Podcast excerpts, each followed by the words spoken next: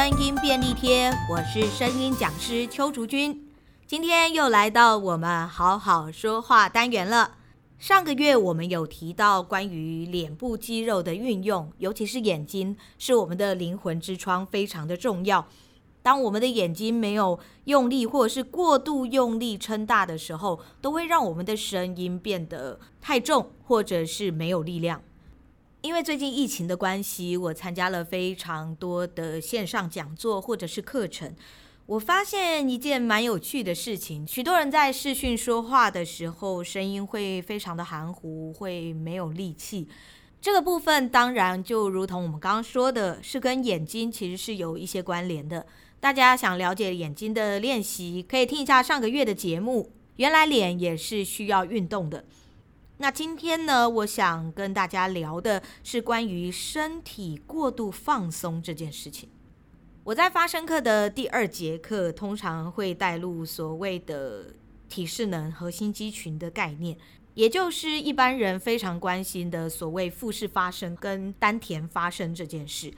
大家对于丹田发声都会有一个小小的迷思，就是肚子要用力。好，这个会是我们对于丹田发声最常见的一个想法。但事实上，所谓的丹田发声，它其实不是肚子用力，或者是屁股夹紧这么简单而已。因为当各位，如果你现在试着你的腹部非常非常的用力的时候，然后你会发现你的臀部肌肉是完全没有办法动作的，或者是你把你的臀部肌肉夹紧的时候，你会发现你的腹肌是完全推不动的。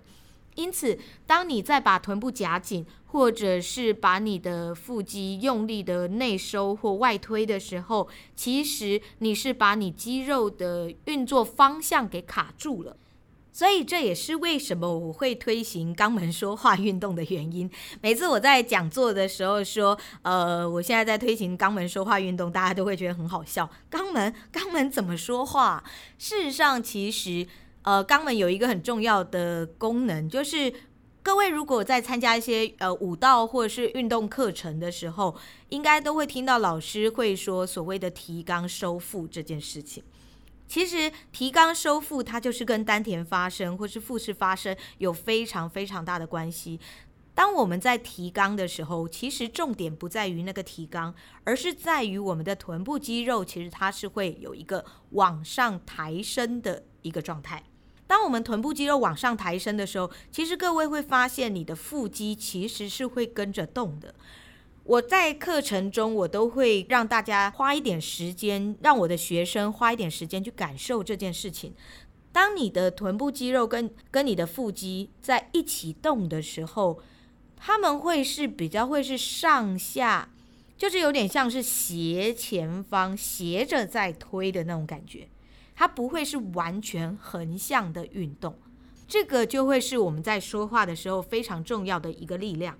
那么这件事情跟说话含糊不清有什么关系呢？因为我们现代人真的工作比较忙碌，压力也比较大。所以我们在下班回家以后，我们就会很希望能够完全放松。尤其现在的家具几乎都非常的符合人体工学，而且都做得非常的舒服。因此，我们坐在沙发上或是坐在椅子上的时候，我们会把所有的身体力量交给椅子，也就是完全的放松。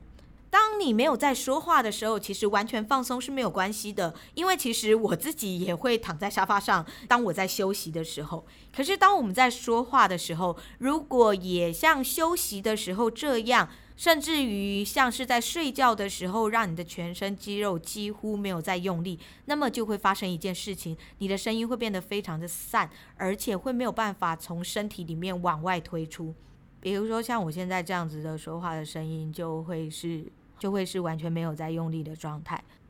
大家会发现我刚刚的说话声音比较小，而且其实我已经有比较靠近麦克风了。我一般在录音的时候，其实离麦克风的距离大概是至少呃十五公分左右。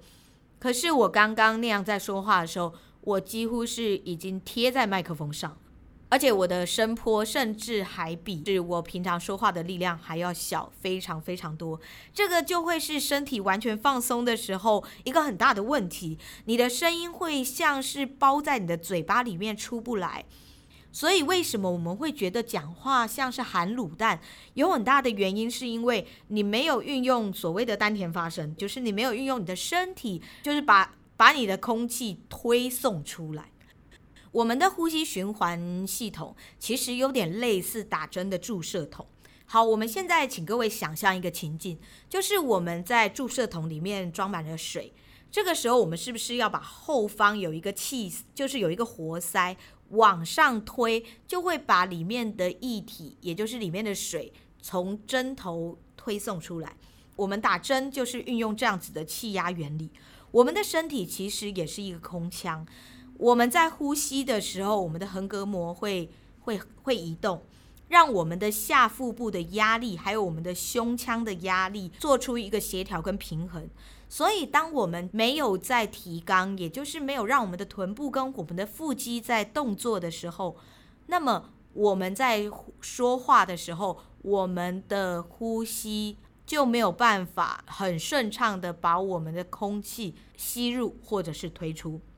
因此，这就是为什么我们都会说丹田发声、丹田发声的一个非常重要的原因。基本上并不是推肚子，也不是夹屁股，这个会是我们对于丹田发声一个非常非常大的迷思，也是我们现代人说话容易会含糊、含卤蛋、讲不清楚的一个非常大的主因。当你的下半身力量没有在撑住。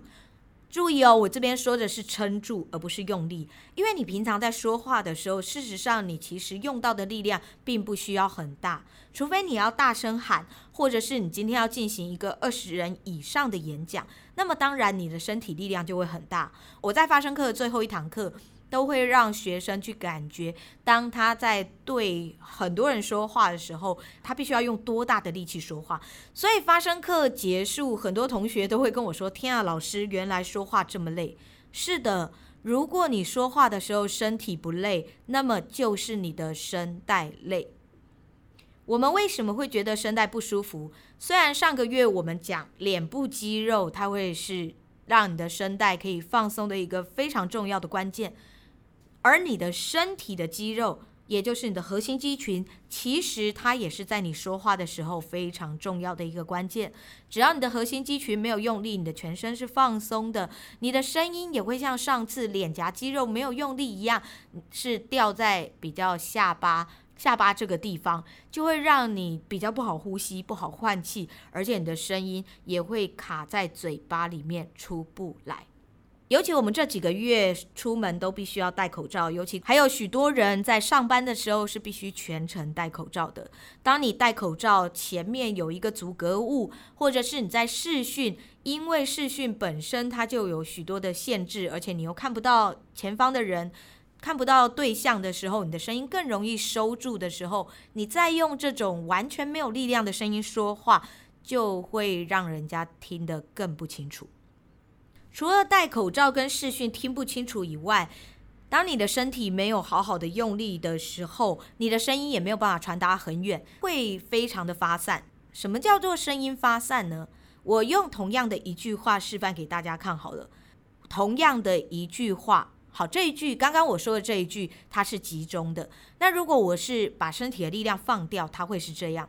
同样的一句话，大家会发现刚刚是同样的。一句话，我我的每一个字都像是往各位的耳朵里面过去。可是，如果我身体的力量整个放掉，同样的一句话，你会听到我的声音比较像是往两两侧扩散出去。所以这个就是我们的声音没有办法传得很远，因为许多的学生来找我上课的时候，都会跟我说：“老师，我的声音都没有办法传很远，或者是我在跟很多人一起讲话的时候，我的声音都会被盖住、被吃掉，都听不见。为什么声音会吃掉、盖住、听不见？因为你的身体完全没有在用力。